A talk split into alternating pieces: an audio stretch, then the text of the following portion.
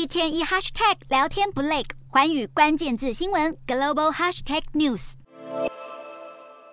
中国解放军舰艇包夹台湾南北，空军歼十六战机盘旋空中，最后还安排远程火箭和弹道飞弹在东南沿海各就各位，接连发射，最后落入台湾周边海域。不过在影片后段，还有两枚突然冒出来的飞弹轰炸台北与高雄，搭配爆炸声光效果，企图对我国人民文攻武吓。解放军东部战区环台军演第二天，出动军机军舰扰台不够，还试出电脑动画影片给全世界人看，自己这次陆海空军演是怎么模拟攻击台湾。然而动画最后也呈现两枚地图外的飞弹锁定了台湾本岛，击中台湾南北两地，让北京武力犯台企图心更难以掩藏。解放军动画效果显然令中国网友拍案叫绝，许多人纷纷留言自称，要是中国打台湾，自己愿意为国捐躯。还有网友解释这种。种战术叫做立体全方位打击，体现实战。要是真的打下去，美国人来也没用。尽管武力犯台的动画让中国民众爱国心大喷发，但实际上，解放军这次为了抗议蔡总统会晤美国众议院议长麦卡锡的军演，不论规模或态势，都远比去年八月时任美国众议院议长佩洛西访台后的环台军演逊色许多。唯一更上一层楼的，恐怕只有口水炮齐发的统战宣传。